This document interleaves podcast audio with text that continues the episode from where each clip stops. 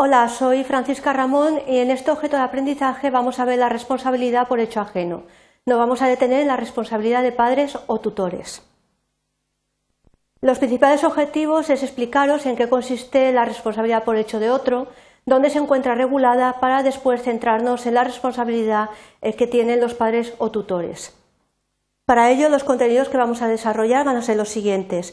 Vamos a ver el carácter subjetivo de la responsabilidad indirecta, los supuestos de responsabilidad por hecho ajeno, otros posibles supuestos de responsabilidad que también tienen esta característica, la responsabilidad de los padres o tutores, la regulación en el Código Civil Español de dicha responsabilidad, cuál es el fundamento y luego, por último, la presunción de culpa y la objetivación de la responsabilidad. En primer lugar, el carácter subjetivo de la responsabilidad indirecta tenemos que acudir al artículo 1902 del Código Civil, que dice que habrá de responderse extracontractualmente no solo por los actos u omisiones propios, sino por los de aquellas personas de quienes se debe responder. Habla de lo que se denomina responsabilidad indirecta, es decir, no es la responsabilidad directa por hecho propio, o llamada también responsabilidad por hecho de otra persona. La persona que origina el daño y quien ha de responder frente al perjudicado no coinciden, es decir, una persona origina ese daño, pero va a responder una persona diferente. La responsabilidad indirecta tiene lo que se denomina un carácter de tipo subjetivo y se funda en una presunción de culpa de las personas que, teniendo facultad de elección o guarda sobre otras, actúan de forma descuidada, permitiendo o dando ocasión a que esas personas dañen a un tercero, a terceras personas.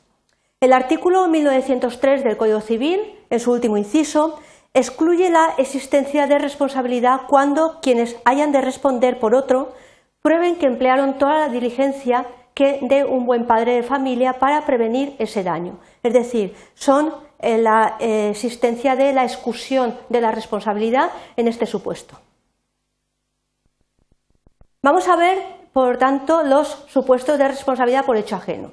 Según el mismo precepto del Código Civil, el artículo 1903, los supuestos de responsabilidad por hecho o acto ajeno pueden conllevar que la exigencia de responsabilidad civil recaiga sobre las siguientes personas. Los padres, respecto de los daños causados por los hijos que se encuentren bajo su guarda, y los tutores, respecto de los daños que causen los menores o incapacitados que estén bajo su autoridad y habiten en su compañía.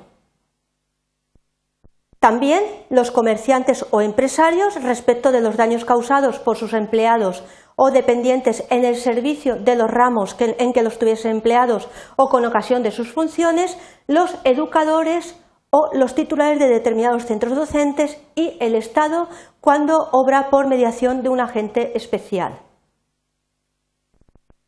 Otro supuesto de responsabilidad por hecho ajeno, el artículo 1903 del Código Civil que hemos visto en las anteriores transparencias, no tiene por qué ser excluido de la interpretación analógica, ya que no es una norma penal, ni de carácter excepcional, ni de ámbito temporal.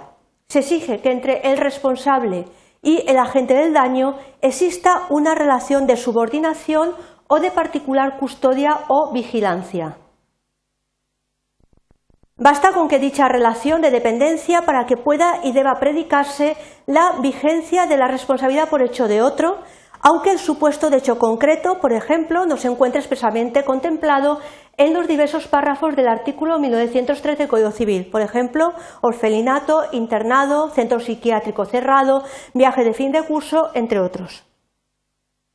Vamos a detenernos en un tipo de responsabilidad que se contempla en el artículo 1903, la responsabilidad de padres o tutores.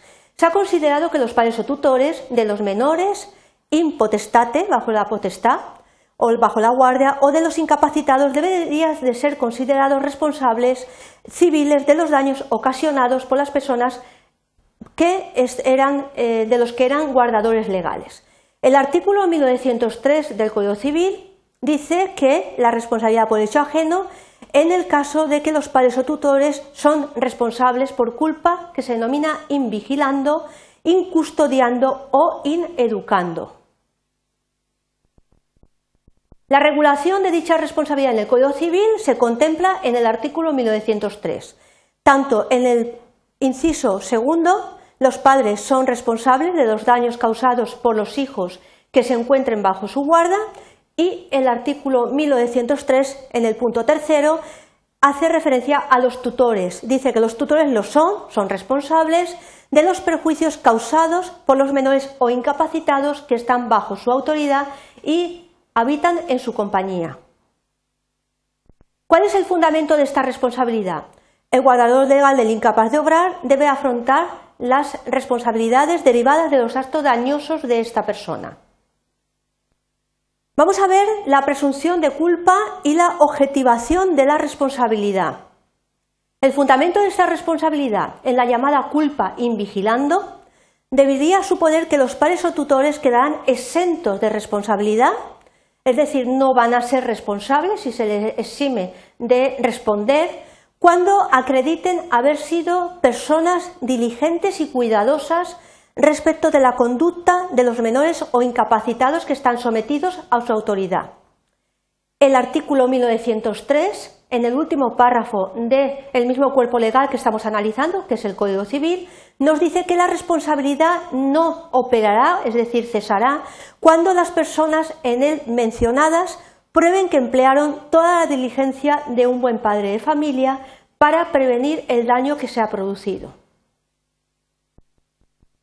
El Tribunal Supremo, nuestro alto tribunal, ha declarado que la exclusión de la responsabilidad de los guardadores legales no puede darse aunque estos hayan observado una conducta diligente en relación con la educación y formación de los menores o incapacitados por quienes deben responder. Hay que tener en cuenta además eh, una norma complementaria, es decir, las disposiciones de la Ley Orgánica 5-2000 de 12 de enero, reguladora de la responsabilidad penal de los menores y en particular respecto de la asunción de manera objetiva y solidaria de la responsabilidad civil por parte de padres y guardadores legales. Bien, llegado a este punto vamos a realizar unas breves conclusiones de todo lo que hemos expuesto. ¿Qué hemos visto en este objeto? Hemos analizado el carácter subjetivo de la responsabilidad indirecta y los distintos tipos o supuestos de responsabilidad por hecho ajeno, es decir, por hecho de otro, responsabilidad de carácter indirecto que se regulan en el Código Civil. Sin embargo, nos hemos detenido en uno de ellos, que es la responsabilidad de padres o tutores. Se ha incidido además en que el carácter no exclusivo de los supuestos contemplados en el precepto y nos hemos detenido en la responsabilidad de los padres o tutores, como hemos indicado. Si queréis saber más sobre la responsabilidad por hecho ajeno, la responsabilidad de carácter indirecto y centraros en un estudio más amplio de la responsabilidad de padres o tutores, os recomiendo que podáis consultar el manual Derecho de Obligaciones de las Artes, Principios de Derecho Civil, tomo segundo, del año 2010, que además lo podéis encontrar en las bibliotecas de la Universidad Politécnica de Valencia. Gracias.